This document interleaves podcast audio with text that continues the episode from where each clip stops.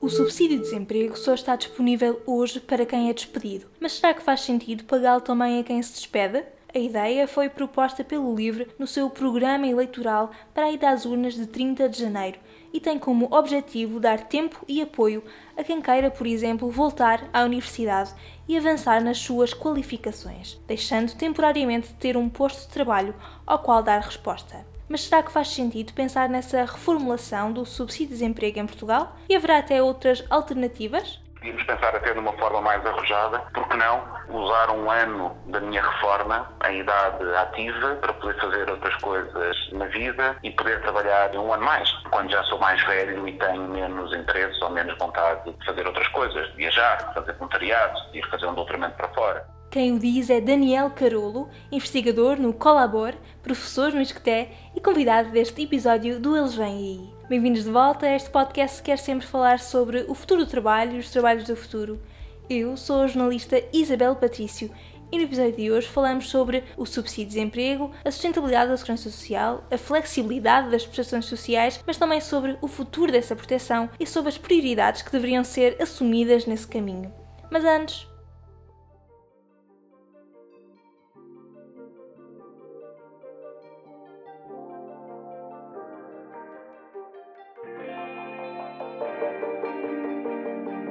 sejam bem-vindos a mais um episódio do Eles Vêm Aí.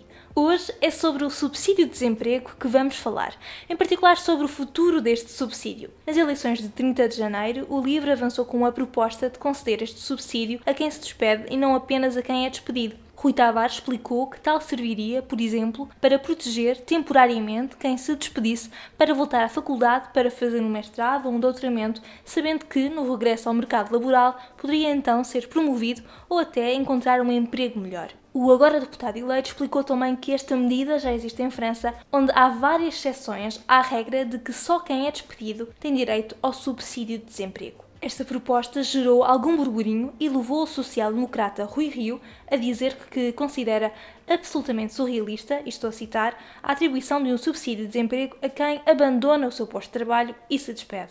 Mas será que é assim tão fora da caixa atribuir um apoio a quem decide deixar o emprego em prol de melhorar as suas qualificações enquanto procura uma vida melhor em termos laborais? E aliás, qual é a lógica hoje subjacente ao subsídio de desemprego português? Para nos explicar estas questões, estará comigo hoje, neste episódio, Daniel Carolo, investigador no Colabor, o Laboratório Colaborativo para o Trabalho, Emprego e Proteção Social, e professor no Departamento de Ciência Política e Políticas Públicas no ISCTE. Falamos sobre o presente e o futuro desta prestação social, mas também sobre a sustentabilidade da segurança social e sobre as prioridades que devem ser fixadas na revisão da proteção social. Mas sem mais demoras, ajustem os auriculares e vamos a mais um episódio desta temporada do Eles Vêm Aí.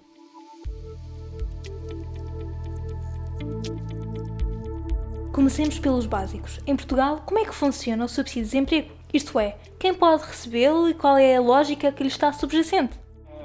Subsídio de desemprego é uma prestação relativamente recente e não é por acaso que em quase todos os sistemas de segurança social ela foi das últimas prestações a serem instituídas. Há razões óbvias para isso. A primeira é que sempre houve uma enorme desconfiança relativamente àquilo que pudesse ser o aproveitamento para o subsídio de desemprego. Por isso é importante destacar que o que nós temos, o que está na legislação portuguesa, é o subsídio para desemprego involuntário, ou seja, implica que resulte de uma contingência do mercado de trabalho e não necessariamente de uma opção. E como é típico de muitas outras prestações do regime previdencial, sendo o subsídio de desemprego um seguro, obriga no fundo a um prazo de garantia, que é um período de descontos mínimo para obter uh, acesso, digamos assim, para que seja titular do direito a receber essa prestação. Isto estou apenas a dar a filosofia da medida, esta filosofia tem problemas. O primeiro problema é que nem toda a gente consegue atingir o período de descontos que está definido como prazo de garantia.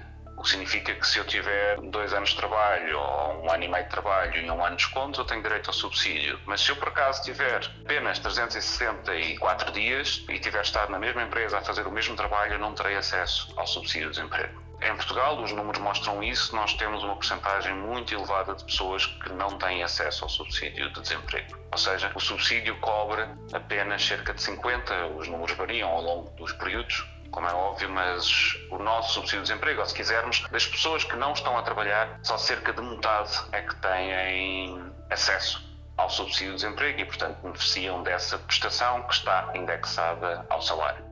Nas eleições de 30 de janeiro, o LIVRE colocou em cima da mesa uma proposta para alterar esta lógica do subsídio de desemprego.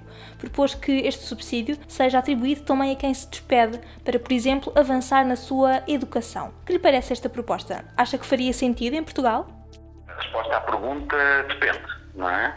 Posso ter uma opinião pessoal uhum. e dizer que filosoficamente eu concordo com a ideia que o subsídio de desemprego pudesse ser acedido por toda a gente. Não sei se lhe temos que chamar de subsídio de desemprego. Há países que têm subsídios para anos zero, digamos assim, ou para procura de inserção profissional, portanto não tem necessariamente de ser acedido ao desemprego. Se pensarmos nisso, podíamos pensar até de uma forma mais arrojada, porque não usar um ano da minha reforma em idade ativa para poder fazer outras coisas na vida e poder trabalhar um ano mais quando já sou mais velho e tenho menos interesse ou menos vontade de fazer outras coisas, de viajar, fazer voluntariado, de ir fazer um doutoramento para fora. São apenas exemplos. Portanto, filosoficamente, eu acho que faz sentido discutir a medida. Politicamente, no sentido daquilo que são as policies de segurança social, é preciso ter em conta que isso representa uma alteração daquilo que está previsto. E essa alteração teria, por hipótese, custos acrescidos, ou seja, significaria que eu abrangeria todos os empregados com subsídio. Do ponto de vista da equidade, isso seria uma vantagem. Do ponto de vista dos custos, isso traria um problema. Ou seja, admitindo que não haveria prazo de garantia, nem despedimento involuntário, significaria que todas as pessoas poderiam receber subsídio de desemprego. Teríamos que definir a partir de quanto? Depois de trabalhar um período, depois de ter um contrato de trabalho, uma vez na vida, sempre que ficassem desempregadas. Portanto, há um conjunto de questões que se colocam no plano técnico, mas que são possíveis. A questão é o subsídio ficaria mais caro e isso, obviamente, iria sobrecarregar as contas da Segurança Social, porque o subsídio de desemprego é financiado pela taxa social única. E o pressuposto é de que todos os trabalhadores pagam taxa social única, os que estão desempregados recebem subsídio de desemprego temporariamente, é? até voltarem ao mercado de trabalho, e quando estão a trabalhar, naturalmente, financiam também o subsídio daqueles que eh, involuntariamente estiverem desempregados. Ou seja, seria preciso agravar a taxa social única ou acha que há outros caminhos e outras fontes de financiamento que pudessem ser usadas para esse fim? Há três hipóteses, essas duas, como referiu, poderia ser equacionado o aumento da taxa social única. É um assunto também que merece ser estudado, mas à partida não veria como a melhor solução. A segunda possibilidade, as novas fontes. Claro que a Segurança Social pode sempre beneficiar de novas fontes de financiamento e, portanto, admitindo em teoria, mais uma vez, que se houver maior consignação fiscal de receitas próprias para a Segurança Social ou fundos específicos para financiar medidas, isso tem um impacto positivo.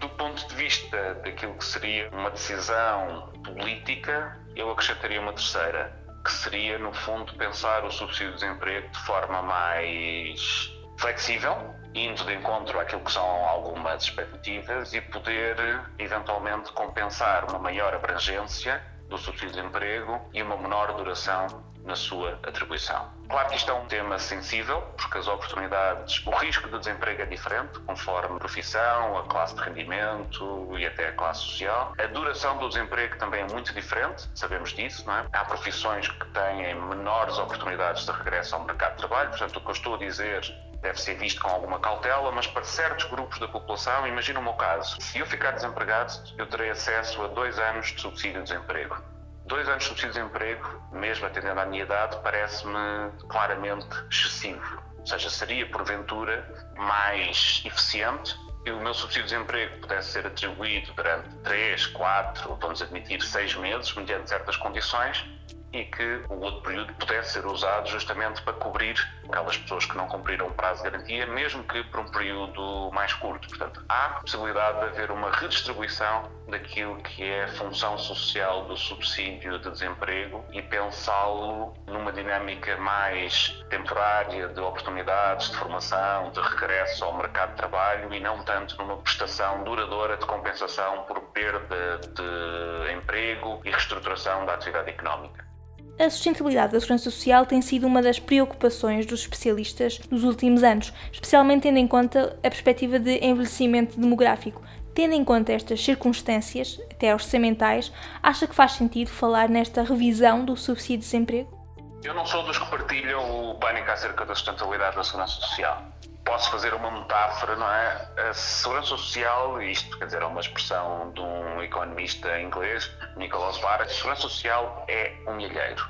E, portanto, é um milheiro em que nós temos que colocar contribuições para poder depois pagar prestações. Se houver qualquer desequilíbrio que possa acontecer, talvez não seja culpa do milheiro. Desse ponto de vista, a questão das receitas, que já referiu, é uma questão muito importante. Portanto, eu sou um defensor do sistema no sentido em que eu consigo, eu e a história têm demonstrado que o seguro social obrigatório centrado no trabalho tem sido a forma mais eficiente, e enfatizo aqui, eficiente, de garantir rendimento para todos ao longo de toda a vida. E, portanto, eu acho que a Segurança Social, desse ponto de vista, não tem nenhum problema enquanto sistema de seguro que garante rendimento e que determina, se quisermos, um efeito redistributivo quer de rendimento ao longo da vida para cada uma das pessoas, quer de rendimento entre pessoas que estão empregadas, desempregadas, pessoas que estão a trabalhar, pessoas que estão reformadas, etc. Portanto, desse ponto de vista, o sistema, eu diria que está a funcionar e bem. O que se coloca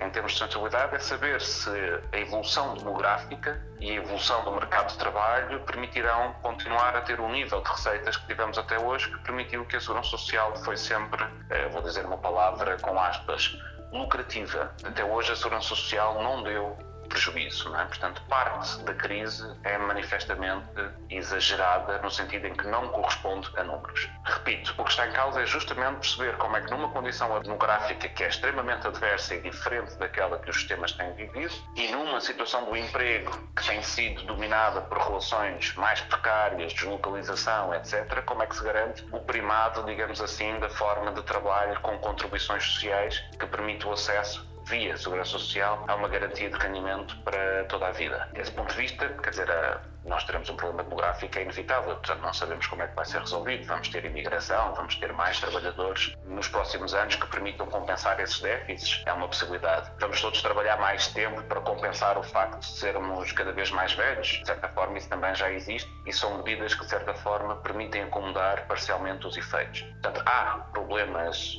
do ponto de vista daquilo que é o cenário futuro, risco que, a seu tempo, terão que ser equacionadas medidas. O aumento das receitas, como referiu, são sempre medidas importantes, embora eu permita sempre começar pelo principal, e o principal é, neste caso, as políticas de emprego.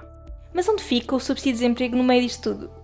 A principal função do subsídio de desemprego é, obviamente, substituir o salário, ou seja, evitar perda de rendimentos é aquilo que, numa perspectiva económica keynesiana, seria um estabilizador automático. Eu, perante uma situação de desemprego, eu não vou ficar impossibilitado de consumir. Eu vou ter garantido um rendimento que me permita a mim e à minha família continuar a fazer a minha vida, com maior ou menor percentagem do salário anterior. Mas essa função do subsídio de desemprego, que é cumprida, não é única. A outra função é justamente o subsídio de desemprego, é também para a economia e para as empresas, não esqueçamos, uma oportunidade entre aspas, de poder, obviamente, ter flexibilidade na gestão dos seus trabalhadores. E, portanto, a existência do subsídio de emprego acaba por ser um incentivo a que empresas possam ter trabalho sazonal e o trabalhador não seja prejudicado. E há um terceiro objetivo que é o subsídio de desemprego que tem uma vocação de inserção no mercado de trabalho, que é realizado essencialmente pelo IFP, no sistema que temos em Portugal, e que visa que a pessoa retorne, reingresse ao mercado de trabalho o mais depressa possível. E desse ponto de vista, o melhor subsídio de desemprego é aquilo que conseguir melhor esta função. Eu não posso dizer se é um subsídio de desemprego mais elevado, mais baixo, não posso dizer se é um subsídio de desemprego pago por dois anos ou por um ano, porque precisaríamos de ter eh, um estudo e acesso aos dados para fazer isso, mas do ponto de vista técnico, há evidência eh, empírica de outras experiências que não é de excluir que um subsídio de desemprego pago a toda a gente por menos tempo pudesse aumentar as receitas da segurança social justamente porque permitiria um retorno mais rápido, porventura mais qualificado e com ganhos salariais associados. Portanto, não há nenhuma razão para que em Portugal a formação profissional feita pelo IFP não possa ser feita pelas universidades e que eu não possa usar uma parte do meu subsídio de desemprego atribuído por dois anos para poder fazer um mestrado, por exemplo. Portanto, desse ponto de vista, eu sou absolutamente favorável a todo o tipo de pensamento que vise tornar uh, mais flexível e mais eficiente o subsídio e o período de desemprego. Portanto, um subsídio de desemprego aplicado de forma mais personalizada, entende bem? E à partida poderá haver eh, vantagens comparativas e ganhos de eficiência, porque se calhar os custos, não quer ser mal interpretado, mas vou dizer isto genericamente, porque nada me diz que não seria mais barato, vou ter uma ideia polémica, não é? Atribuir um cheque de formação aos desempregados para fazerem formação onde quisessem, numa universidade, numa escola profissional, numa escola privada, que façam um curso de acordo com as suas capacidades, expectativas, interesses, do que hum, financiar uma rede pública de formação profissional para pessoas inscritas no IFP. Mais uma vez, poderia haver vantagens aí e até de estimular também o tecido económico naquilo que é a oferta profissional de requalificação para certas profissões. Portanto, há um conjunto de possibilidades interessantes que valeria a pena repensar. O LIVRE argumentou que a proposta que colocou em cima da mesa já existe em França. Tem ideia de como é o modelo nesse país? Posso falar eh, com conhecimento de causa de como é que funciona o sistema francês, mas devia só deixar uma nota do que eu vi. O regime francês é atribuído a desempregados, independentemente do motivo pelo qual estão desempregados, mas não é incondicional. Ou seja, obriga ao cumprimento de um plano de inserção profissional. Portanto, um pouco à semelhança do que acontece com o nosso subsídio de desemprego. A diferença é que o nosso subsídio de desemprego tem duas condicionalidades. Uma é preciso que o desemprego seja involuntário e a outra é que a pessoa esteja ativamente à procura procura de emprego, disponível para formação, etc. E em França o que acontece é que a pessoa é obrigada a estar eh, disponível para formação e à procura de emprego seguindo um conjunto de regras. À parte desta proposta do subsídio de desemprego, que evolução julga que deverá ser feita nas prestações sociais em Portugal? Os sistemas de segurança social são sistemas normalmente muito conservadores e, portanto, a teoria sociológica, política, tem enfatizado nos últimos anos que existe uma grande, aquilo que se designa path dependency, ou seja, é muito difícil reformar medidas já existentes e por isso é que às vezes quando nós identificamos lacunas ou falhas nas prestações sociais, não é tão fácil conseguirmos corrigir essas falhas. Portanto, essa é uma dificuldade a priori que se coloca a todos os regimes. As reformas são muito difíceis. No entanto, eu acho que haveria vantagem do ponto de vista da eficiência do próprio sistema de proteção social se muitas destas questões que nós estamos aqui hoje a levantar fossem discutidas e pensadas de uma forma distinta. E eu penso que há forma que não tem a ver com custos, porque parte destas soluções poderiam implicar recalibração do sistema já existente sem acréscimo de custos, portanto, a questão financeira não é um argumento teria que haver, digamos assim, vontade política e coragem para assumir que devemos prestar mais atenção a umas áreas do que outras. Pedir-lhe o exemplo, o abono de família. Portugal claramente contrasta com os restantes países da Europa pela exiguidade de apoios da esfera familiar. Vamos ser claros, a maior parte das famílias em Portugal não tem apoio não beneficia do abono de família. É evidente que existe uma dedução fiscal e, portanto, isso é um apoio que não deve ser ignorado. Mas, comparativamente com aquilo que são Estados de Previdência desenvolvidos, Portugal é dos países da Europa que menos investe na família. E poderia acrescentar, inclusive, além das prestações, temos, como é de conhecimento geral, dificuldades no acesso à rede de creches, jardins de infância, pré-escolar. Portanto, tudo isso são falhas de um sistema força da sua evolução, dá mais atenção a certas áreas, também por força do nosso envelhecimento, e menos atenção a outras. E, portanto, desse ponto de vista, este equilíbrio político entre quais devem ser as prioridades da segurança social, o mesmo é válido para o desemprego. Nós nunca assumimos a prioridade aos desempregados fora do sistema como uma política. Não temos uma política de emprego, digamos assim, e, portanto, nunca assumimos sequer essa prioridade, mas são questões que, do ponto de vista uh, da equidade social e do ponto de vista até do incentivo ou do estímulo ao próprio desenvolvimento económico, deveriam merecer uh, muito mais atenção da parte dos governos que, por razões políticas óbvias, muitas vezes estão capturados pelos interesses de certas maiorias e, portanto, não estou com isto a dizer que não é legítimo aumentar pensões, claro que sim, é necessário, mas a política social não se pode escutar, obviamente, para essa população. Tem que haver também investimento naquilo que é a população ativa e nos jovens que estão, sobretudo, à procura do primeiro emprego. Obrigada.